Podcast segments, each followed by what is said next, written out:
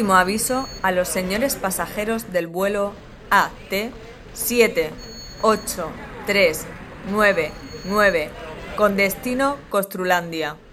Embarquen urgentemente por la puerta número 1. Buenas tardes, señores pasajeros. El comandante y todos nosotros les damos las gracias por elegir este vuelo de la compañía AT con destino Costrulandia. La duración estimada del vuelo será de 20 minutos. Por motivos de seguridad, les recordamos que los teléfonos móviles deberán permanecer conectados en todo momento. Les rogamos guarden todo su equipaje de mano en los compartimentos superiores o debajo del asiento delantero, dejando despejados el pasillo y las salidas de emergencia. Ahora, por favor, abróchese en el cinturón de seguridad, mantengan el respaldo de su asiento en posición vertical y su mesita plegada. Gracias por su atención y feliz vuelo.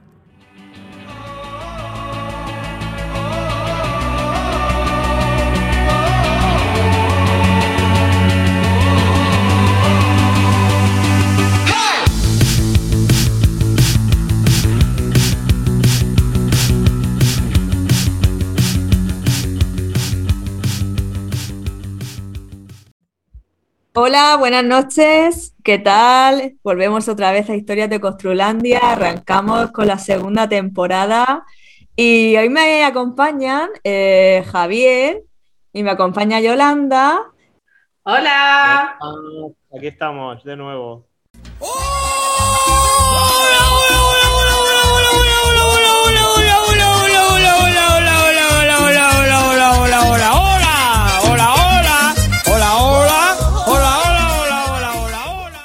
Volvemos. Y como dijimos, em, en esta temporada vamos a ir invitando a varios compañeros profesionales que tienen eh, también podcast y bueno, compañeros que quieren, compañeros y compañeras que quieren colaborar con nosotros y, y nosotros pues encantados.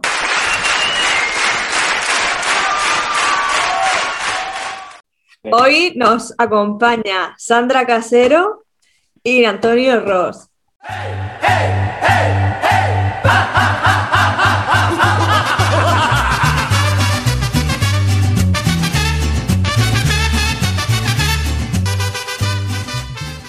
Sandra, ¿qué tal? Bienvenida. Hola Beatriz, hola Yolanda, Javier, Antonio, ¿qué tal?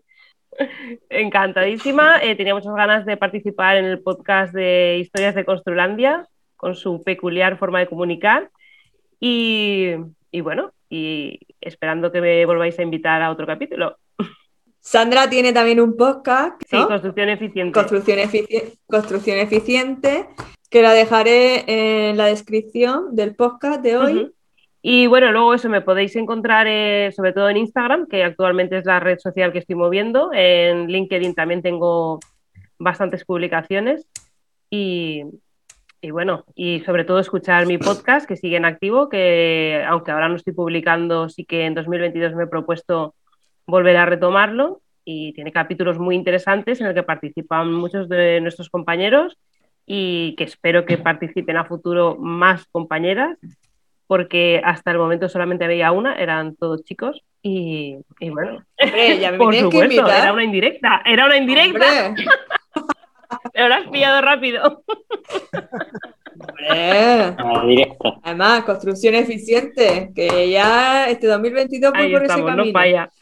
Y, y bueno, pues eso, que me podéis encontrar donde queráis y sobre todo también que me gustaría pedir que la gente que nos sigue, que, que se anime a, a- a, por ejemplo, a mí a escribirme de, de forma personal y a, y a, pues a generar un debate, ¿no? De, de todas estas cosas que publicamos que a veces a mí me falta la retroalimentación, ¿no? De la gente que me sigue, de saber si, si gusta mi contenido, si les genera dudas o si les genera curiosidad o, o si les satisface alguna, alguna duda, pues, jolín, a mí me encantaría que me escribieran.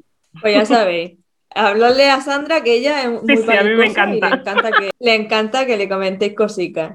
Porque una forma también de aprender y A de mí me encanta. retroalimentarse y de Sí, investigar. el otro día tuve una charla muy ¿no? interesante. Y de estar activa en la Exactamente, tuve una charla súper interesante con un arquitecto de Albacete que me escribió por Instagram y yo digo, jolín, es que me apetece más cosas así, me apetece que la gente me escriba, que, que no tenga corte de, de que, no nos conoz- que aunque no nos conozcamos a priori, nos podemos conocer. O sea, que no hace falta conocerse de forma física Claro. y, que, y que vamos, que a mí me encanta la comunicación, entonces que a mí que me escriban. Ya sabéis, escribirle a Sandra, porfa. Antonio, Bueno, cuéntanos. Antonio lo podéis encontrar en Murcia. sí. Bueno, y en muchos lados España muchos, también, porque este también, vamos, también tiene avioneta privada. Pues casi, casi es lo que nos falta. Son más kilómetros que la maleta de fugitivo.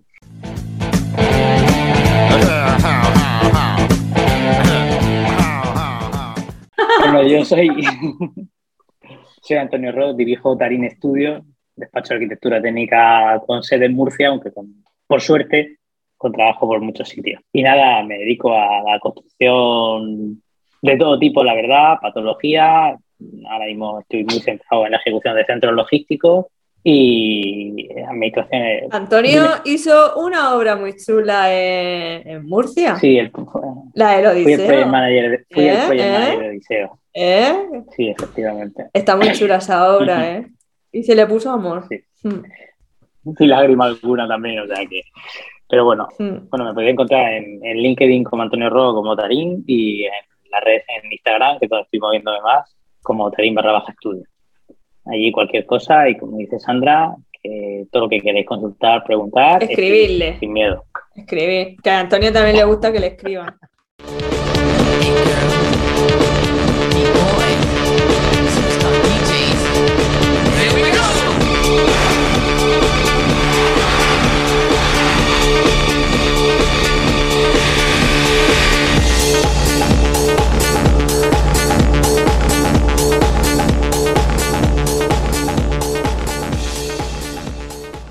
Arrancamos esta segunda temporada y nos vamos a centrar en el tema de la comunicación.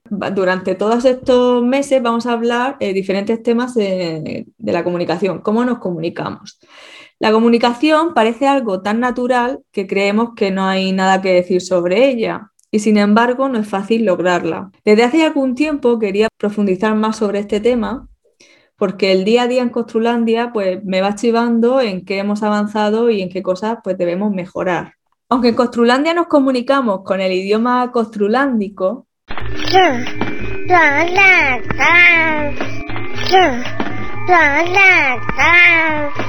también nos comunicamos con dibujitos, pues cada vez menos. También nos comunicamos por email para dejar constancia si la cosa se pone fea y por WhatsApp andamos como perro por su casa.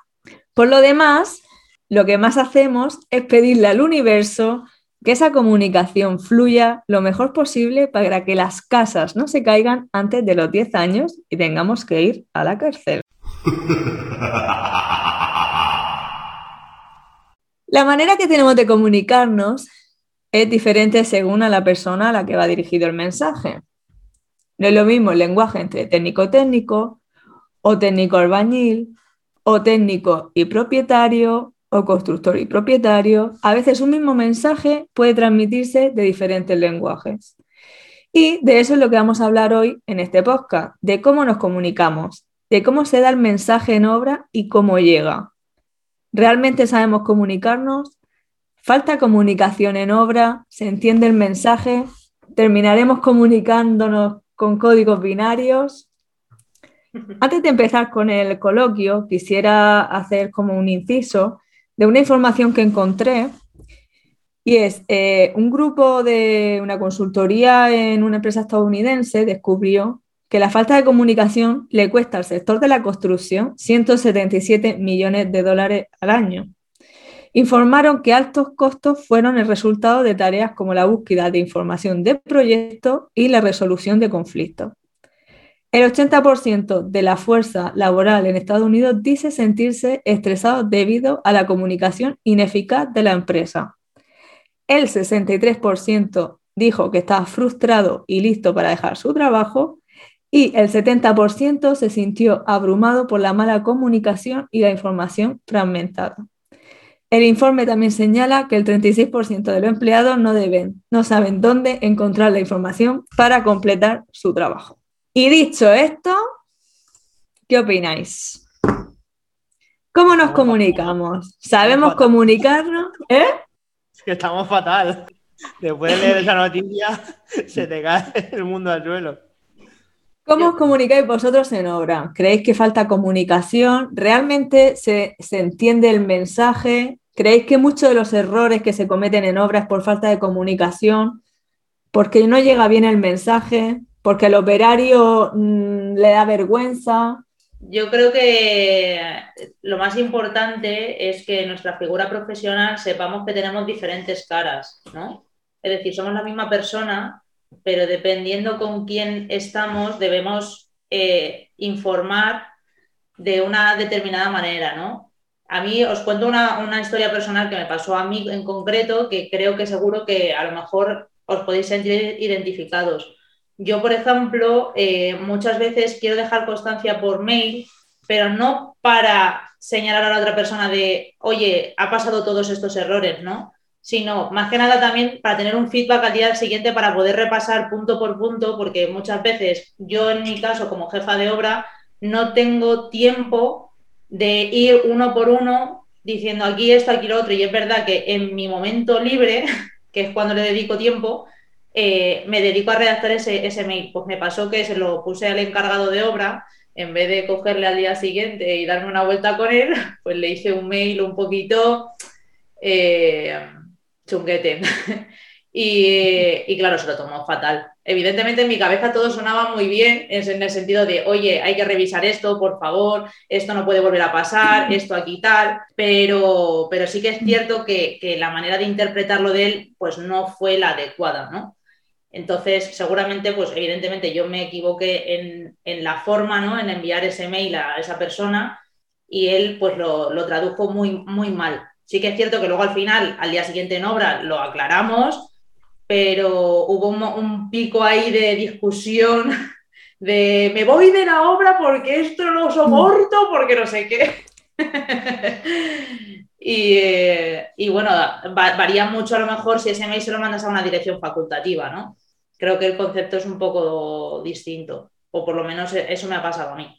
Yo os cuento la última que me ha pasado y es eh, en una obra que llevo, hubo un problema con la estructura y tal, que habían hecho unos taladros que no tocaba y ordenamos apuntalar ciertas zonas. Entonces, como, como dimos la orden en obra, en este caso al encargado, porque era más directo y tal. Y como, como no sabía, bueno, queríamos comprobar si nos, si nos iba a hacer caso, yo al día siguiente me pasé.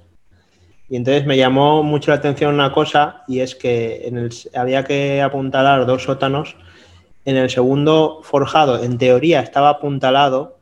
Yo, el, encargado me dijo que estaba apuntalado. Me bajé y estaban los puntales apoyados en la pared, pero no estaba apuntalado. Entonces lo que había pasado es que el encargado le había dicho al, digamos, a la empresa de la minería que había apuntalar, que había que apuntalar. El encargado de la empresa de la minería le dijo al operario que tenía que apuntalar. La cuestión que al final el operario se fue con los puntales, como no sabía dónde tenía exactamente apuntalar, no lo hizo, a su encargado tampoco se lo dijo, el encargado principal se creía que estaba apuntalado, total, que llegué yo allí y no estaba apuntalado. Entonces es un ejemplo de lo que pasa en la, en la obra, de esa comunicación que muchas veces se diluye por esa pasan varias cosas, digamos, que hay muchos interlocutores y al final, desde que tú das una orden hasta que le llega al que lo tiene que hacer, se pierde la información, no se comprueba y demás. Y luego también que muchas veces el receptor, pues, o no, o no hace caso o no hace su trabajo de comprobación para que esa orden o esa comunicación se lleve a cabo. Y eso pasa. Pero no crees que a lo mejor, Javi, perdona, esa comunicación quizás no la deberíais de haber hecho por escrito. Seguramente, pero ¿sabes qué pasa? Que también me doy cuenta que por escrito muchas veces, si no estás encima y no te aseguras que le llega la información al que le tiene que llegar, es peor. En esta obra en concreto, ya, pero pero tú ya lo tienes reflejado, es decir, yo he dado una orden por escrito. Sí, sí, sí. ¿Sabes? Nosotros Eh, normalmente esa orden la, la- la trasladamos a acta, pero con las cosas así inmediatas que, que hay con urgencia nos gusta comprobarlas in situ, porque claro, a lo mejor desde que envías el acta hasta que tal, pues pasa un tiempo. Eh, siempre lo hacemos. Pero también me pasa eso, que muchas cosas la- que por escrito mm, no hacen caso. Si no vas y vas ahí y te aseguras que, que tal, eh, es difícil el tema de la comunicación. Mm. Y Sandra, tú, por ejemplo, que trabajas eh, eh, sobre todo en la, la construcción industrial. ¿cómo os comunicáis? Pues aquí la verdad es que estaba pensando mientras, mientras hablaba Javier, estaba pensando lo diferente que es un entorno industrial al entorno de la obra, ¿no? Al que estamos acostumbradas a vivir en el día a día, en el que, en el que el gremio trabaja juntos, o sea, hay cuadrillas, hay, hay una comunicación también entre ellos que luego hay pues siempre uno que tira, normalmente hay uno que tira del resto, ¿no? Que suele ser el encargado del grupo. En lo que es en construcción industrializada es completamente diferente porque se trabaja de a uno. Es, o sea, es una persona que se encarga de, pues, por ejemplo, el, el trabajo de alicatados, es una persona especialista en eso y está separada del resto de trabajos que a lo mejor es colocación de, de elementos sanitarios o de accesorios, están completamente separados unos de otros. Entonces, entre ellos la comunicación no fluye, porque en todas esas, en todas esas horas laborales de trabajo, estas personas están, están como, están separadas.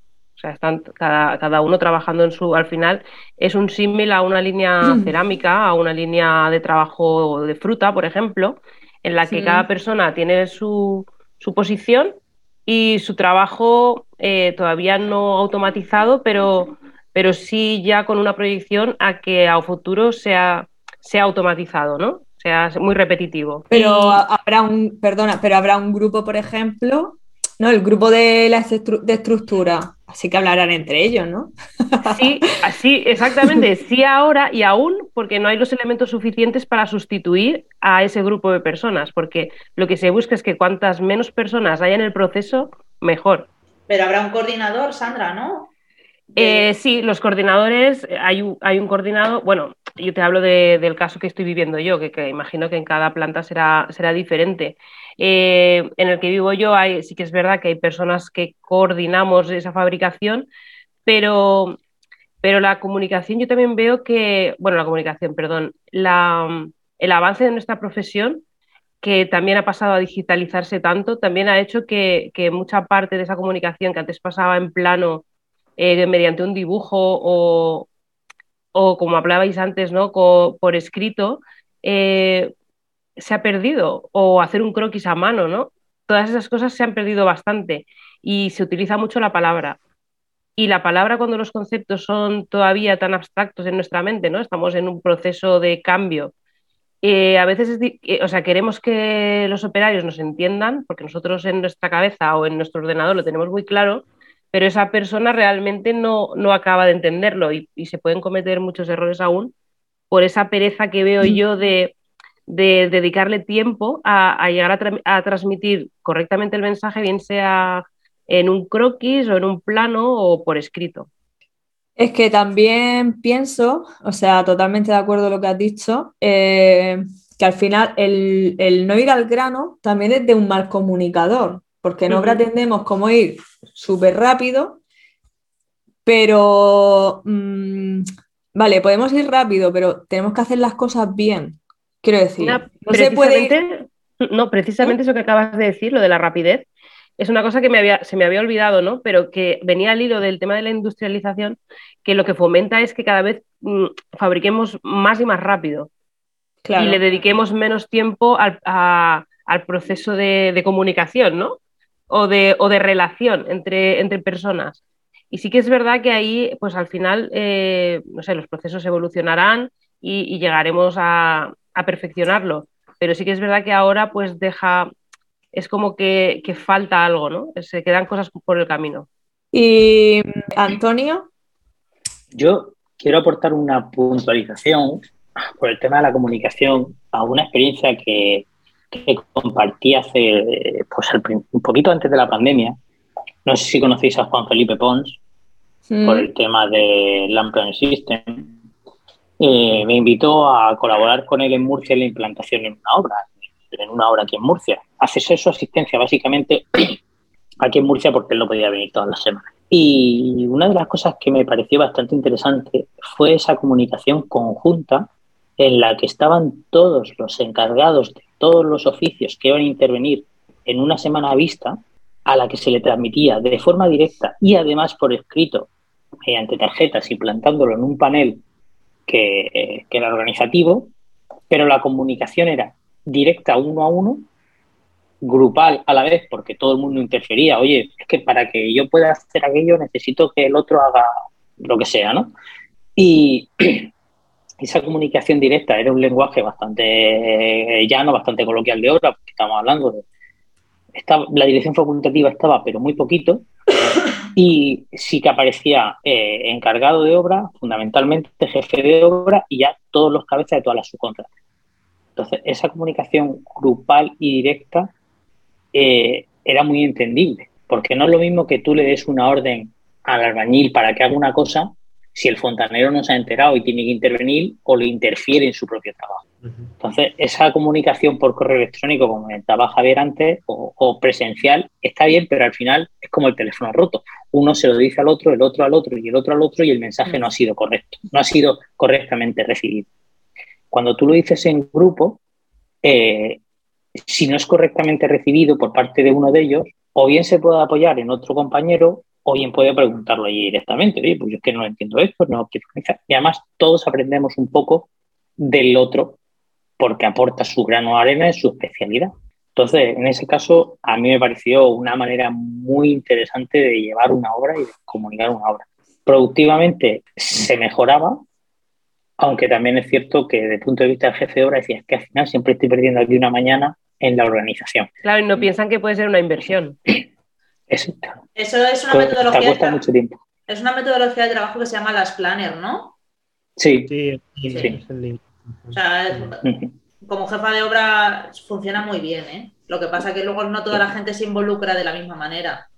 Pero, pero funciona, realmente funciona muy bien. Sí que es verdad que eh, pierdes, entre comillas, mucho tiempo porque son muchas personas dialogando en quién tiene prioridad sobre quién, pero, pero realmente es muy efectivo.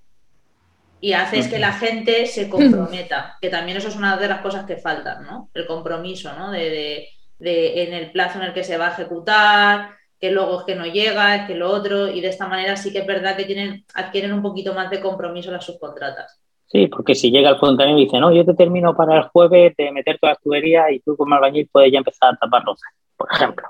Mm. Pues el albañil ya sabe que el jueves tiene allí a dos personas trabajando. No tiene que estar a la espera de cuándo terminará, espérate que me llamen, esa organización. Y además, yo recuerdo que la planificación era una muy detallada a siete días y tres semanas más de previsiones. Uh -huh. Y se iba actualizando todas las semanas. Entonces, esa comunicación creo que es magnífica. Luego, por otro lado, tengo otra anécdota en una obra de aquí de Murcia en la que se le trasladaba vía primero de reunión de obra al jefe de obra todas las indicaciones. Ay, que lo hemos perdido, Antonio. Lo más interesante, Antonio, ¿te ha ido? la vorágine del jefe de obra, y Yolanda lo sabrá mucho, eh, y no... ¿Cómo? ¿Ya? ¿Se me oye bien? Sí. Te has ido, no, Antonio, te has ido. Me he ido, ahora, vale, perdón, repito. Te ha ido, te ha ido a la obra y ha me he ido a la obra tres veces. Vale, perdón, es que no sé qué pasa hoy en internet aquí en casa. Entonces, que comentaba, se le trasladaba al jefe de obra, tanto de manera verbal como de manera escrita mediante acta, cuando pasaba una y dos semanas, le preguntabas al encargado y no había esa comunicación entre el encargado, entre el propio jefe de obra y el encargado. No, no. Entonces, eso es un problema. Uh -huh. ¿Qué sugerí yo en ese caso? Incorporar al encargado a esas reuniones de obra. Me parece bien, me parece bien porque al final son personas que están constantemente interviniendo en la obra y muchas veces se las hace de menos. En la fase anterior previa que estuve de jefa de obra, sí que es verdad que parecía que no era tan importante la figura de encargado como la de jefa de obra o como, o como de, de, de la persona que estaba en oficina, ¿no? en oficina técnica. Cuando luego realmente quien está al pie del cañón es el jefe, o sea, es el encargado que está en el día a día, tiene que, y que muchas veces te resuelve detalles que tú no has caído, que por su experiencia, eh, pues tiene un conocimiento que tú no tienes, y me parece que es una presencia importantísima a la hora de la toma de, de, o sea, de, decisiones y de, y de comunicarle y trasladarle la idea que tenemos a futuro en, en esa propia obra. Pero también hay que tener en cuenta que eso es cierto, o sea, si lo, yo siempre lo he dicho, si lo encargados pues no somos nadie. Sin ti no soy nada, una gota de lluvia mojando mi cara. Mi mundo es pequeño y mi corazón pedacitos de hielo. Solía pensar que el amor no es real, una ilusión que siempre se acaba. Ahora sin ti no soy nada. Pero es cierto que la comunicación es muy importante porque no hablan, no, no hablan el mismo lenguaje. ¿Entiendes? Vale. Entonces, nosotros salimos de la carrera con un nivel de tecnicismo que muchos no tienen. ¿No? Entonces, a mí me pasó, por ejemplo, cuando llegué a Tenerife, bueno, por ejemplo, Dintel, aquí se le llama sobre. curioso. Y yo digo, hostia, pero qué sobre. ¿Sabes? Mm, tengo que mandar alguna carta. que si el sobre los billetes. ¿Sabes? No tenía, no tenía ni idea. Dice, no, el Dintel. Digo, ah, vale. O sea, que luego también Sales de la carrera, tú tienes un, lenguaje, ellos tienen otro lenguaje, pero según donde tú construyas hay otro lenguaje, porque a lo mejor en Murcia no se dice igual, ¿sabes? Entonces tú tienes que ir... otra, otra cosa que también pasó era eh, el cresite, dice, no, eh, me trajeron los caramelos. ¡Qué bueno! y yo digo, hostia, dice, no, que vea, que dejaron ahí la bolsa de los caramelos. Digo, ¿pero qué bolsa los caramelos? Los nazarenos. ¿Pero qué estáis haciendo? y no sé, y a mí eso, ¿no? Pues mm, me resulta gracioso, ¿no? Digo, joder, el, vivir, yo vengo de Alicante, me vengo a Tenerife, aquí tienen otra forma de decirlo, ellos se entienden y, yo al final pues me tengo que adaptar y también decir caramelo, ¿sabes? Para que para entendernos. Queda más bonito. O la lámina impermeable le dicen papel. Pues papel. Pues venga, pues pon el papel. Pues, ¿sabes? A que no entendemos. Pues ese es el lenguaje en el que yo me refiero, ¿no? Que al final, si tú estás hablando con un, con un albañil, pues te tienes que adaptar a su lenguaje. ¿Por qué? Porque al final es, como ellos te entienden. Y es la única forma en la que no se cometan errores, ¿no? Luego lo que es muy, típico, es muy típico también a los pilares llamarles vigas las vigas. Ah, sí. Que es como, no, no son vigas, son pilares.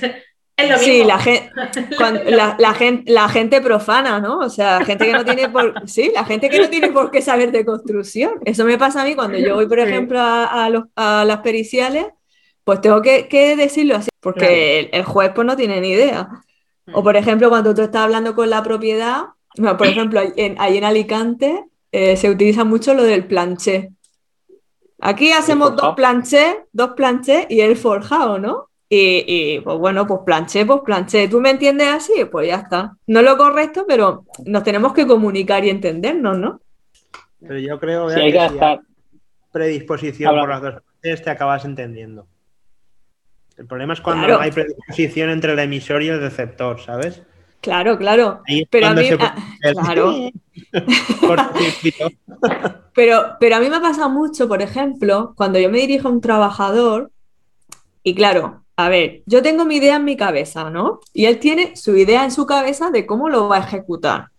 Quizá estamos hablando de lo mismo, porque hay veces que lo estamos hablando de lo mismo, pero yo se lo explico a mi manera y no me entiende. Entonces digo, venga, pero esto es así, así, así. Sí, digo, pues si estamos diciendo lo mismo, no, digo, sí, y así, al final, digo, venga, explícamelo tú a mí, ¿no? Y cuando yo le digo sí, es cuando ya como que nos quedamos tranquilos, digo, vale, estamos hablando de lo mismo. ¿Nos ha pasado que en ese momento intentas dibujarlo, no te entiende, y que pues dibújalo tú? Esa es buenísima, esa nos ha pasado a todos. Digo. Y entonces cuando te coges la cabeza y haces, Dios mío. Bueno, Pero bueno, al final, al final llegamos a un entendimiento, ¿no? Sí, sí. ¿Qué más da que lo dibuje yo que lo dibujes tú? No entendemos, el problema es que no haya errores. Porque ya. a mí me ha pasado con alicatadores a la hora de intentar explicarle cómo quería que se aplicara al mortero tal, que no me entendía ni directamente, me he remangado, he cogido yo la cola, he cogido la, la paleta, lo he echado, digo, así, quiero que lo haga. Ah, claro, pues si eso es así, así. Pues el tema del lenguaje, de que tú lo dices de una manera, Claro. entonces por eso no nos tenemos que, que asustar por mancharnos las manos y hacer las Oh, cosas claro que no, claro que no. Yo lo que no quiero es que hayan errores. Eso es lo que yo no quiero. bueno, Yo que lo hayan que lo no- menos posible o que se puedan solucionar. Por supuesto. Yo, una de las cosas que procuro en obra es intentar no dirigirme directamente nunca a lo que es. Siempre intentar hacerlo a través del encargado, porque entre las cosas la ley de subcontratación así te lo refleja. ¿Vale? El flujo de comunicación mm, tiene que ser así. Claro, depende, así. depende del papel de que tú estés desempeñando, claro.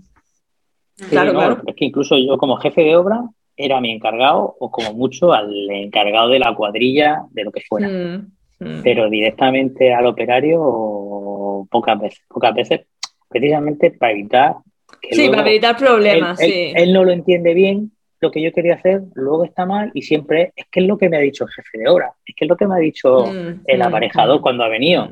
mm. No. No, no, no, no, totalmente de acuerdo. Y con la comunicación con la propiedad, pues tienes que hablar un lenguaje de la calle que te entiende todo el mundo, Claro. efectivamente, o sea que eh, el emplastecido.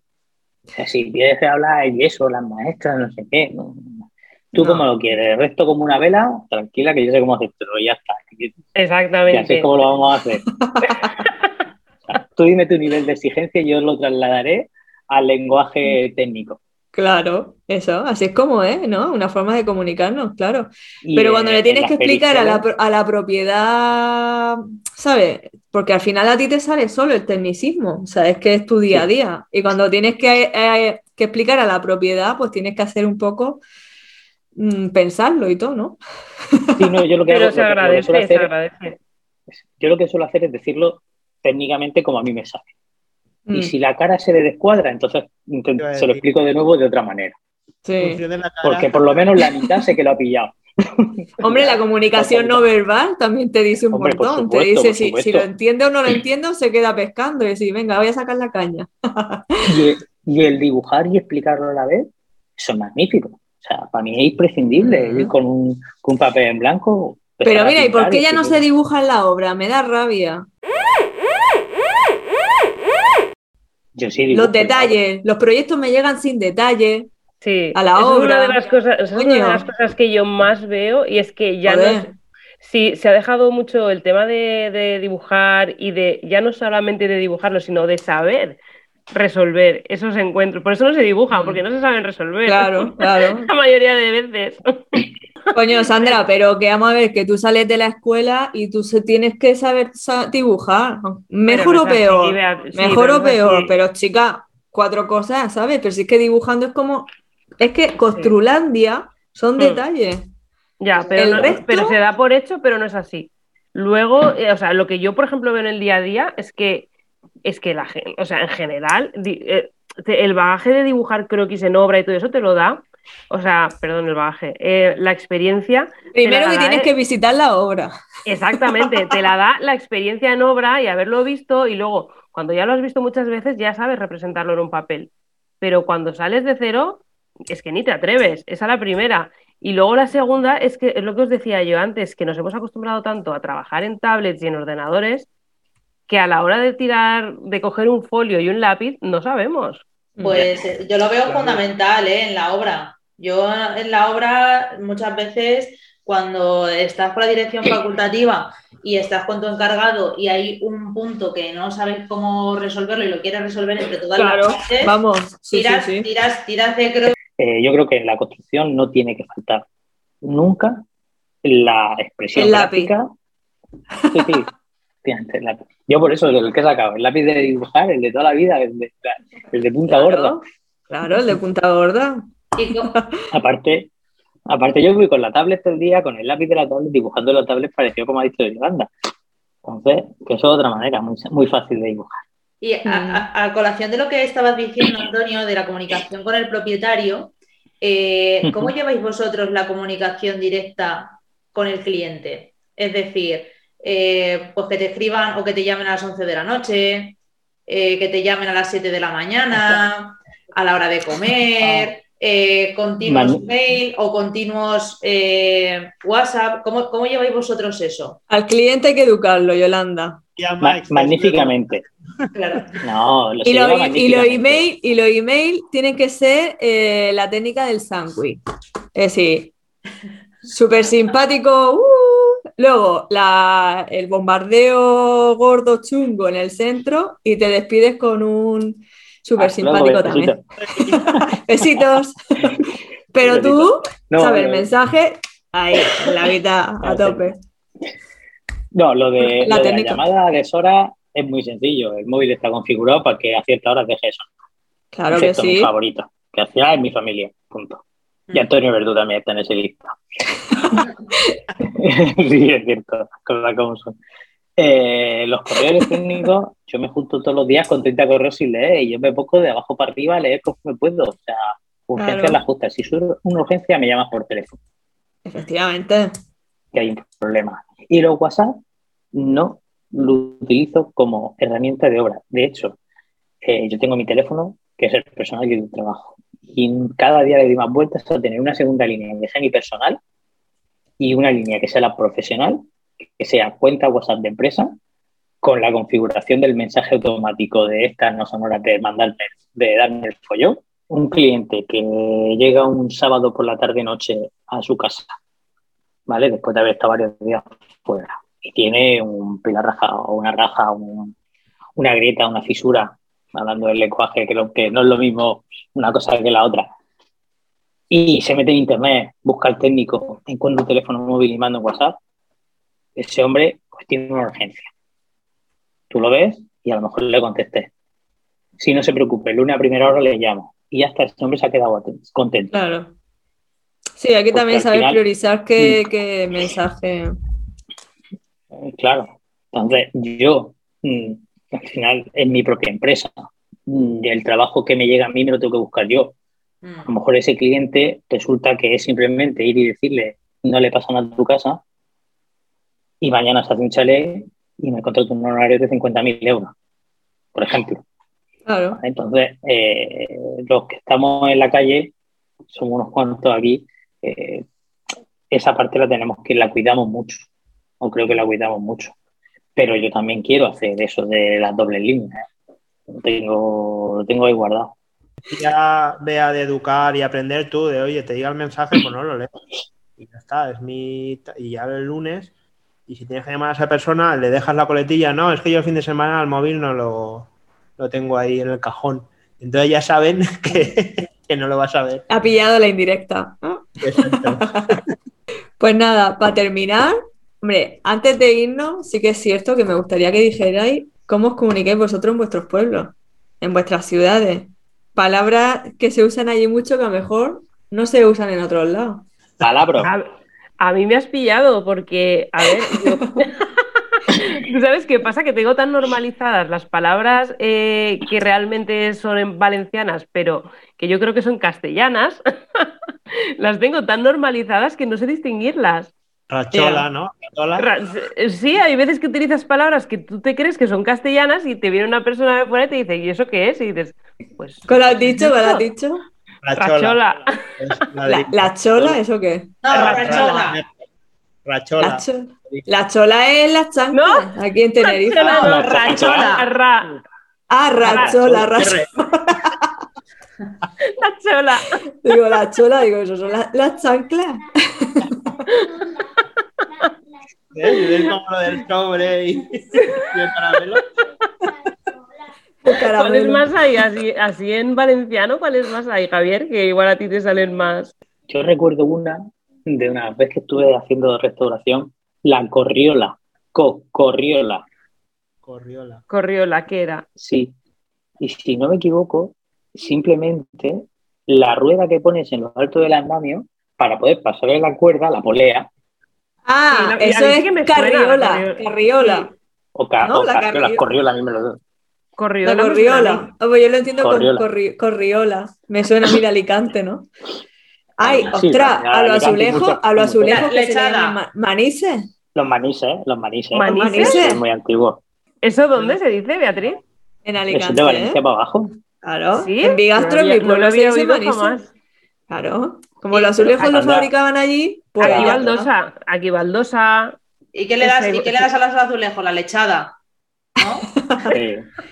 Bueno, pero eso sí que. es más común. La Yoli, ¿qué hora es? Claro, es que son las 10. Las 10 en Canarias, las 11 en la Las 11 de la península. península. Ok. Entonces aviso. Estamos casi en la hora bruja.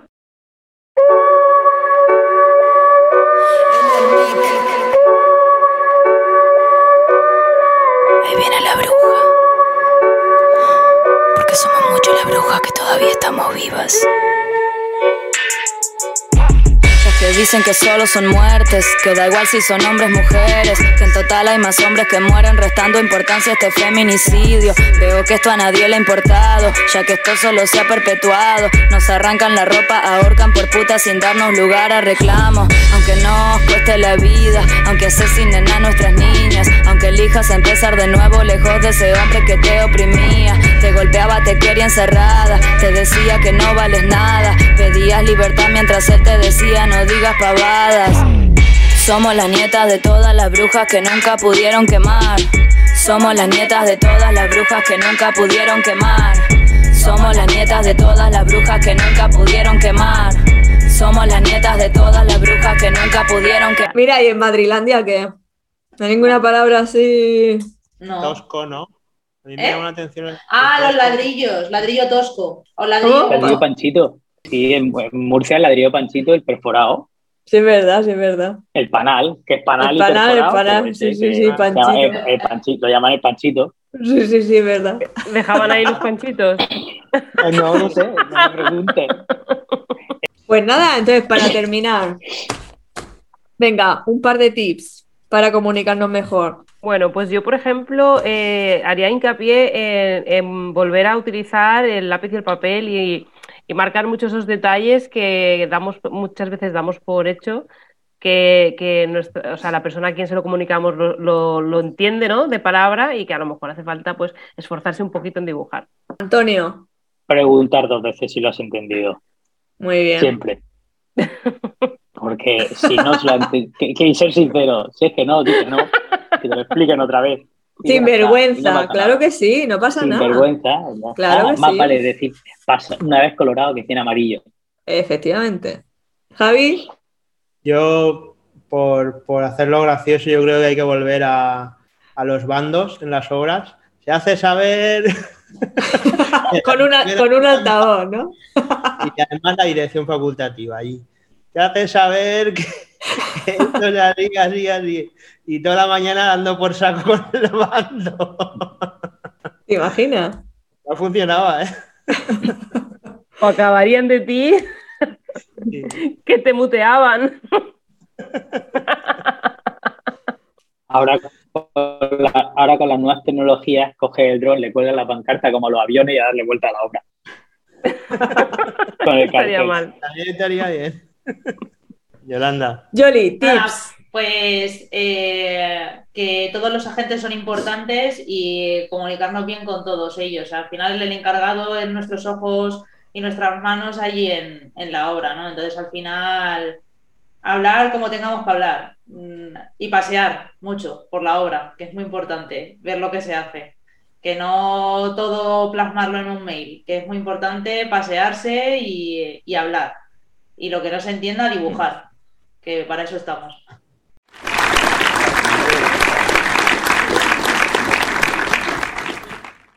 Pues nada, yo para terminar, eh, nada, un poco de resumen de los tips que habéis dicho, que es eh, visitar la obra, importante.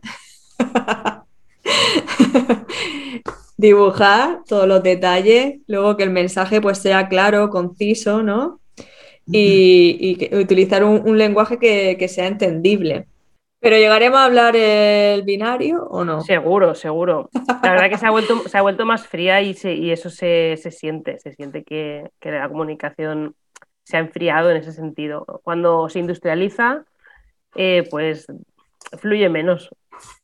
Pero es curioso, ¿no? Como estamos en la era de la digitalización y la comunicación yo creo que es peor que antes.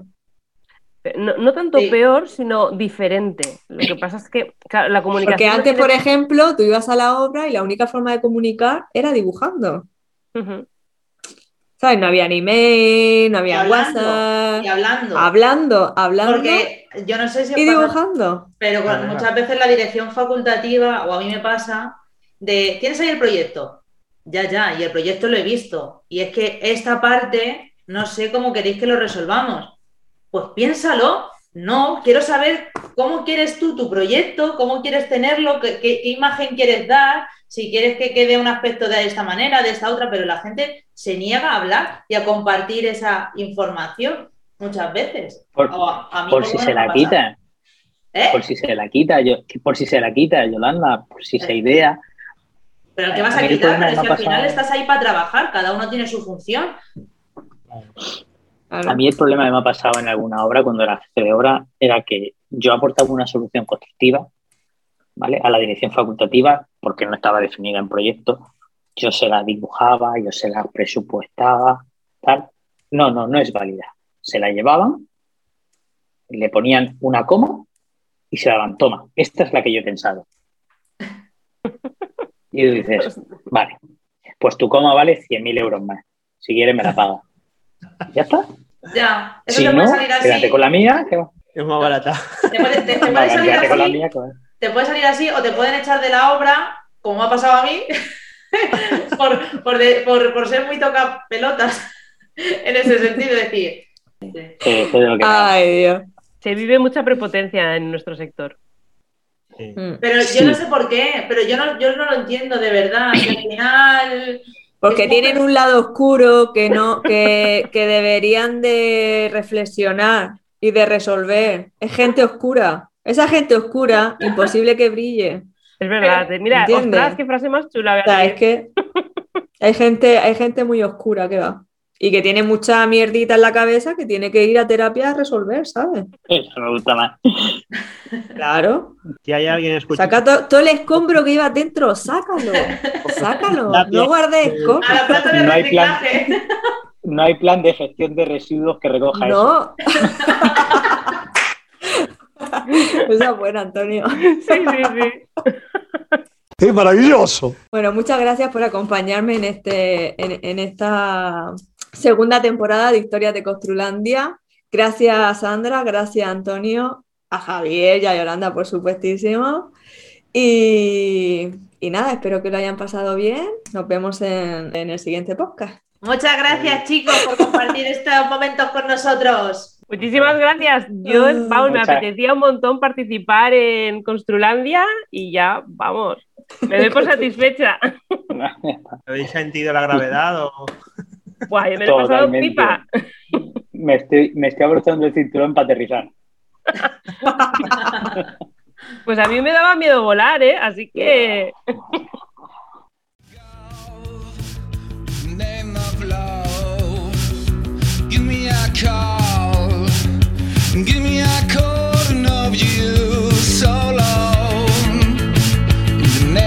go.